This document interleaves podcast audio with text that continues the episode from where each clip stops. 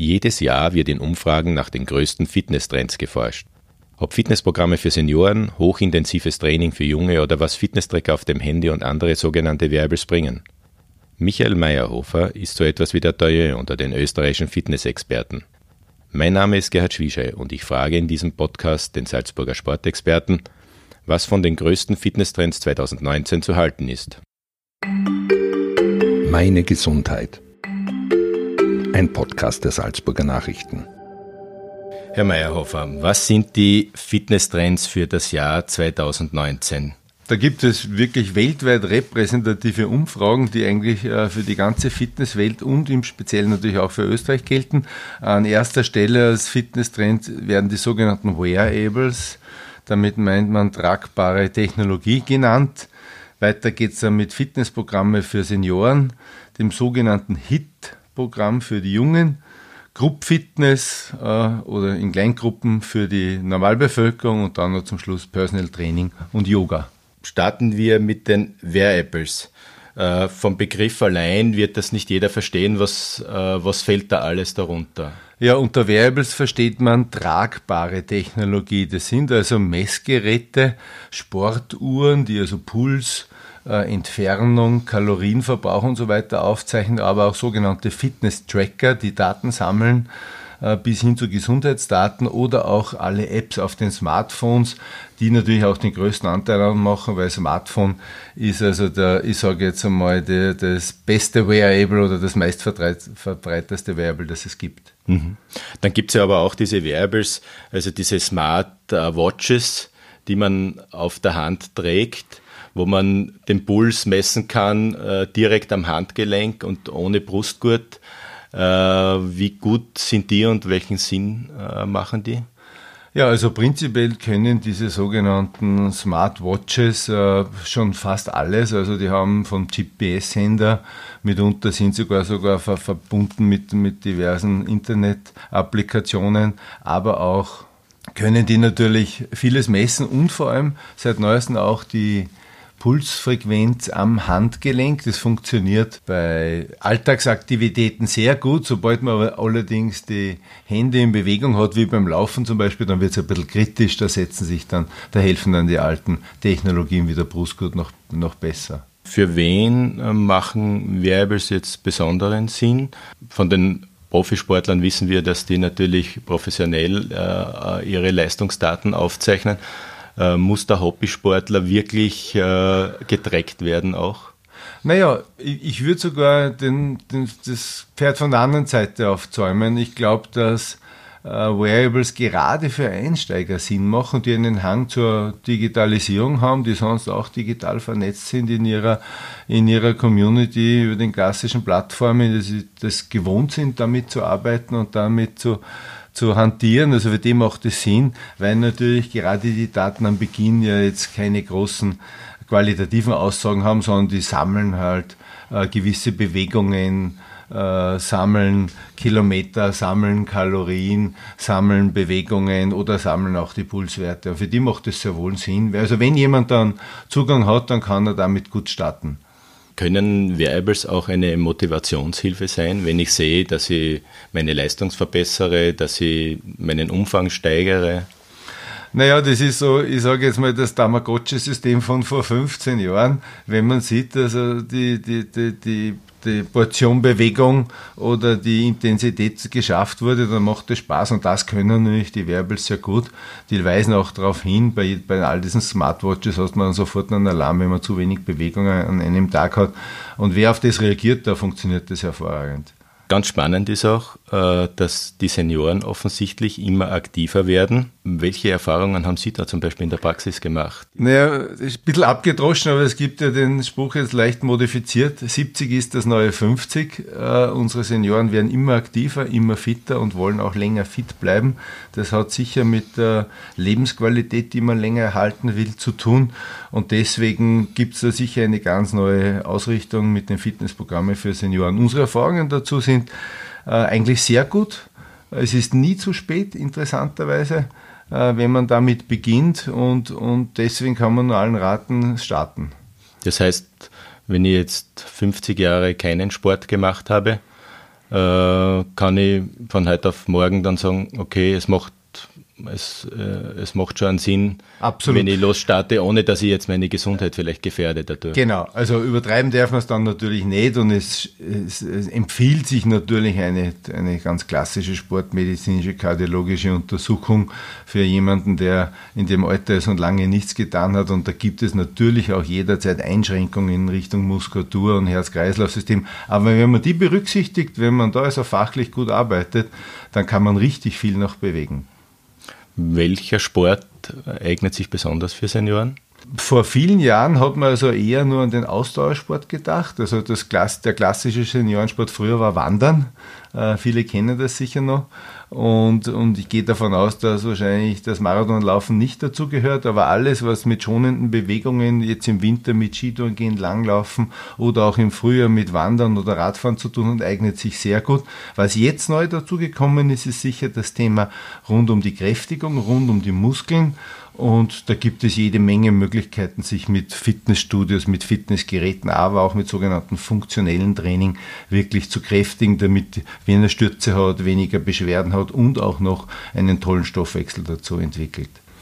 Ist durch ähm, medizinische und sportwissenschaftliche Studien belegt, dass Sport besonders auch im Alter lebensverlängernd ist? Ja, dazu gibt es sehr eindeutige Studien. Also man muss jetzt aufpassen, die Prognose wird besser. Die Garantie, dass man älter wird, gibt es nicht.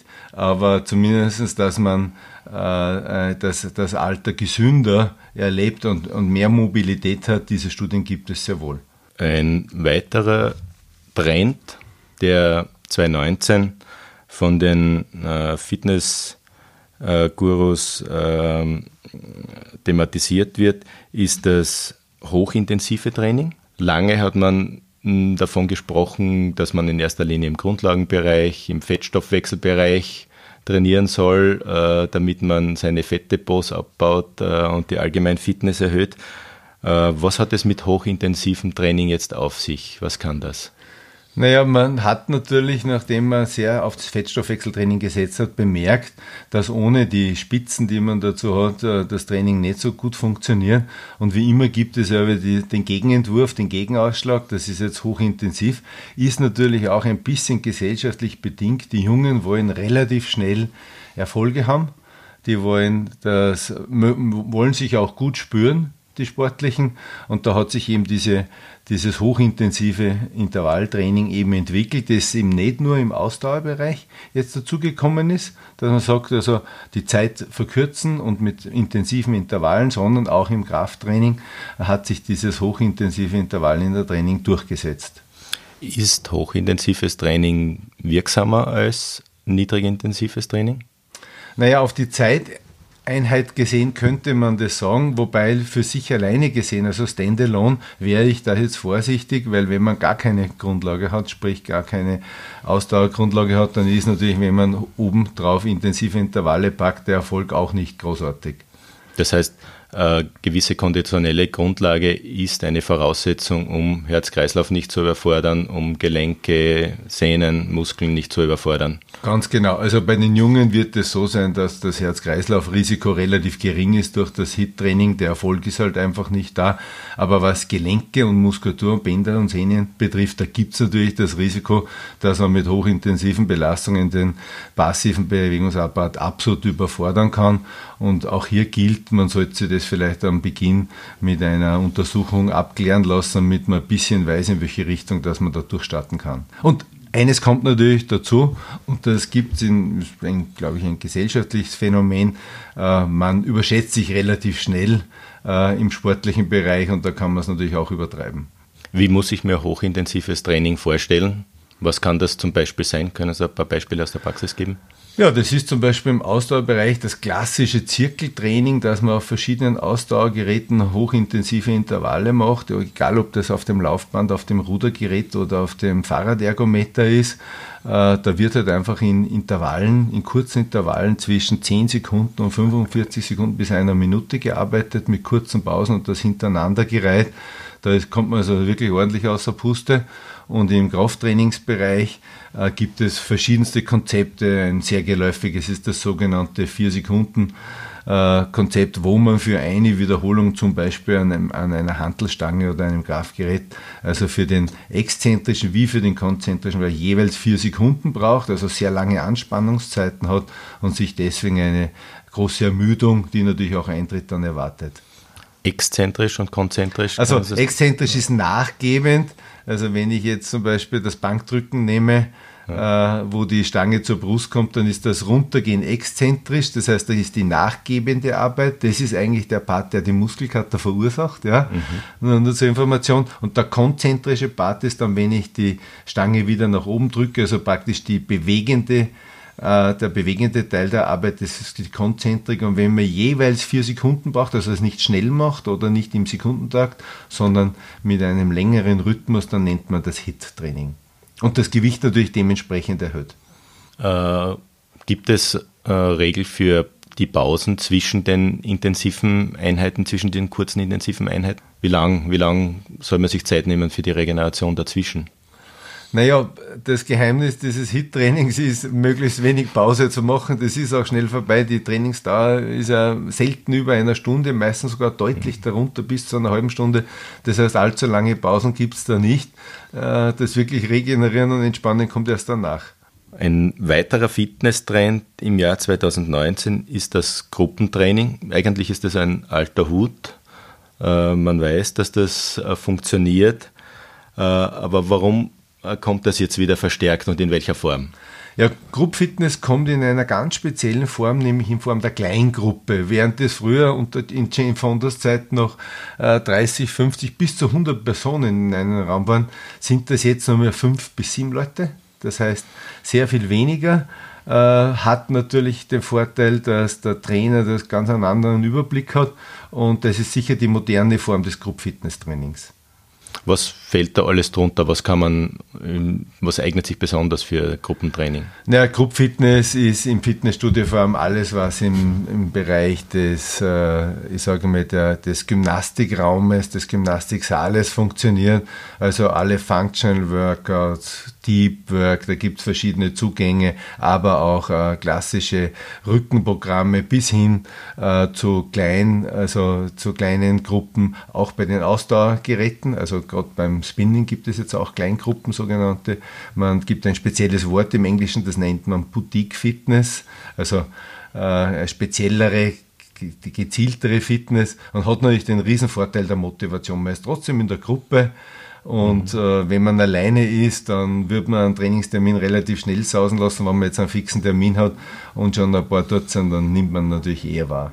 Spinning ist äh, Training auf Radergometern gemeinsam als in der Gruppe, oder? Ja, genau.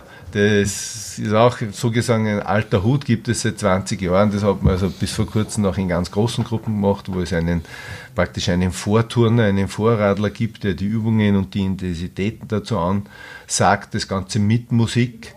Äh, modern im Bereich Boutique Fitness wird das jetzt nicht nur mit Musik gemacht, sondern auch mit Bildern. Es werden dazu Filme eingespielt. Es wird dazu aus dem Bereich der Virtual Reality auch einiges eingespielt. Und so kann man sich das jetzt modern vorstellen als Trend für 2019, dass man da aus diesen Standfahrrädern multimedial noch in kleinen Gruppen wirklich ordentlich motiviert wird. Ist dieses Kleingruppentraining auch eher hochintensiv im, oder gibt es da alle Formen? Na, da gibt es alle Formen. Das gibt es also wirklich vom Medical Training angefangen bis eben zum hochintensiven Spinning. Da geht es eher um das Prinzip, dass nur fünf äh, bis sieben Personen praktisch in dieser Gruppe, in dieser Gemeinschaft trainieren. Meistens sind die auch gut bekannt miteinander, motivieren sich gegenseitig, um vielleicht ein bisschen mehr rauszuholen, aber es hat jetzt nichts mit, der, mit, mit dem HIT-Training oder mit dem Hochintensiven zu tun. Äh, Sie haben auch Personal Training äh, genannt. Auch das äh, gibt es schon sehr lange, war aber eher ein Minderheitenprogramm. Warum wird das jetzt auch für die Breite offensichtlich spannender? Ja, Personal Training, äh, glaube ich, folgt einfach dem Gesellschaftstrend der Individualisierung. Also äh, die Menschen versuchen alle ihre Produkte individuell zu bekommen. Äh, das fängt an mit, dass keiner mehr das Auto von der Stange hat, sondern sich das wirklich selbst zusammenstellt. Äh, und das geht bis in alle kleinen Bereiche und genauso funktioniert das jetzt auch beim Training, wo man sagt, ich will genau äh, das Training machen, das für mich stimmt und was nicht für andere auch noch dazu stimmt. Und deswegen macht es jetzt den Schritt weg von dem Spezialistenprogramm, zum, also von den, von den äh, ehemaligen prominenten Programm hin in die breit, in breitere Kreise. Was kann Personaltraining, was ein anderes Training nicht kann? Naja, es ist wirklich zugeschnitten auf die Person. Das heißt, die Effektivität pro Zeiteinheit ist sehr hoch, weil natürlich das Programm genau auf die eine Person zurechtgeschnitten wird. Es ist jetzt egal, ob das jetzt Ausdauertraining ist oder oder, oder auch Krafttraining oder auch die Kombination oder vielleicht auch für die spezielle Rückenproblematik oder Gewichtsproblematik abgestimmt wird. Und damit ist es einfach ein spurweit effizienter, weil es direkt betreut ist. Gibt es da auch äh, Online-Angebote entsprechende, weil wir ja am Anfang von den Wearables gesprochen haben? Äh, kann ich mir über äh, entsprechende Software und über entsprechende Smartwatches und, und Handy-Apps äh, mein Training seriös selbst steuern? Ja, ich war eigentlich überrascht, dass dieses äh, Thema Personal Training über, über digitale Trainer wenig im Trend ist. Das scheint sich nicht wirklich durchzusetzen. Das gibt es natürlich sowohl über gewisse Apps am Handy bis hin äh, über spezielle Programme, die über den Screen, in dem Fall funktioniert das ja nicht nur über den Computer, sondern auch über den Fernsehbildschirm, äh, über das Internet empfangen werden können, aber es scheint so zu sein und dass also beim Training braucht es auch wirklich den Trainer, wir sprechen sogar vom Coach, weil der Coach hat natürlich eine Dimension mehr als der Trainer. Der Trainer macht nur das Training und der Coach kann natürlich auch Einfluss, Einfluss nehmen auf das Thema, äh, wie schaut die Psychologie aus, braucht, muss man den noch speziell motivieren oder gibt es auch beim Thema Ernährung oder auch bei den pädagogischen Dingen oder auch in der Übungsabfolge was zu modifizieren und das kann man dann eigentlich nicht digital vorwegnehmen. Zum Thema Yoga. Äh, das hat ja in den vergangenen Jahren einen richtigen Boom erlebt. Immer mehr äh, Frauen, aber auch Männer äh, betreiben Yoga. Ist Yoga Sport oder ist Yoga nicht sogar mehr als Sport? Ja, da muss man jetzt ein bisschen ausholen. Um genau zu sein, gibt es Yoga seit über 30 Jahren als Fitnesstrend und das kommt dem Ganzen natürlich ein bisschen zu kurz, weil Yoga ist eigentlich nicht Sport. Yoga ist viel mehr als Sport. Wir in unserer westlichen Welt, wir reduzieren das gerne auf die sogenannten Asanas, das sind diese Übungen und da sind bei uns vor allem eigentlich schon leider aus der Tradition der Amerikaner, das ist das sogenannte Hatha-Yoga in, aber da gibt es ja tausend verschiedene Varianten. Aber auf die Frage ist Yoga Sport. Yoga ist mehr als Sport. Da gehört sicher das Thema Kontemplation, Meditation und überhaupt ist eine, eine, fast eine Lebenseinstellung dazu. Und so gesehen entwickelt sich das, glaube ich, jetzt auch ein bisschen als Gegenentwurf zu unserer digitalen Welt, nämlich der Schritt weg von der digitalen Gesellschaft hin zu eher zur, zur, also hin zum Yoga. Äh, wenn wir den sportlichen Aspekt äh, vom Yoga äh, herausgreifen, was, was kann äh, der, der Trainingseffekt beim Yoga sein? Was ist da der große Benefit? Na, ich glaube, man, man sollte Sport, also Yoga nicht als Sport sehen. Da gibt es also alles andere hat fast mehr Trainingseffekt. Da würde ein reines Ausdauertraining, ein reines Beweglichkeitstraining oder ein reines Krafttraining viel besseren Effekt haben. Und Yoga als Sport ist, es ist eher der Zusatz. Ich glaube, es schadet überhaupt keinen, nicht mal Leistungssportler, ein bisschen Yoga zu machen. Das hat aber eher damit zu tun, dass in der Kombination auch mit dem Mentalen, mit dem Meditativen, was dazugehört, äh, das einen Vorteil hat. Aber man sollte das eben nicht auf die Übungen reduzieren, weil die sind was den Körper betrifft, sowieso in allen Konzepten sehr ähnlich, weil der Körper hat nur eine gewisse äh, Reihe an Möglichkeiten, die man bewegungsmäßig ausschöpfen kann. Und ob diese, diese Bewegung jetzt aus dem Stretchen kommt oder aus dem Pilates oder aus dem Yoga oder so, das spielt sowieso keine Rolle.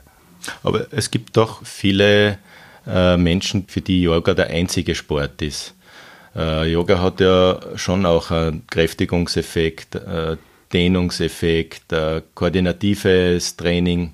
Ja, aber ich glaube, das ist eben das Problem, das sollte man so nicht sehen. Ich weiß, dass das mhm. sehr oft so verkauft wird, Aber jeder, der, also das Problem ist bei, dem, bei den Yoga oder bei den Yogis, dass ich sage es einmal salopp, dass jeder, der mal in Indien war, und drei Übungen gemacht hat, sich als Yogi verkaufen kann. De facto ist das eine wirklich intensive, hoch äh, anstrengende Ausbildung, wenn man die so langjährig macht und dann würde man drauf kommen, dass das viel mehr ist als ein paar Übungen, als ein paar Asanas ordentlich durchzuführen. Und bei uns wird das natürlich gerne verkürzt und sagt, naja, ich mache E-Sport, ich mache Yoga, aber diese Sichtweise sollte man deutlich überdenken. Also nicht nur Yoga, sondern anderen Sport auch und Yoga als Ergänzung dazu. Ganz genau. Und Yoga ist eben nicht nur Bewegung, sondern da kommt der ganze Bereich. Also im Yoga wird das äh, tituliert mit dem, mit dem Universum dazu. Das würde jetzt zu weit führen. Äh, aber da sollte man sich also wirklich in profunde oder in, in kompetente Hände begeben, zu sehen, was, das, was Yoga noch kann. Herr Michael Meyerhofer, danke bestens für das Gespräch. Danke sehr. Das war ein Podcast der Salzburger Nachrichten. Redaktion Gerhard Schwieschei. Wenn Sie mehr wissen wollen, finden Sie uns im Internet unter www.sn.at.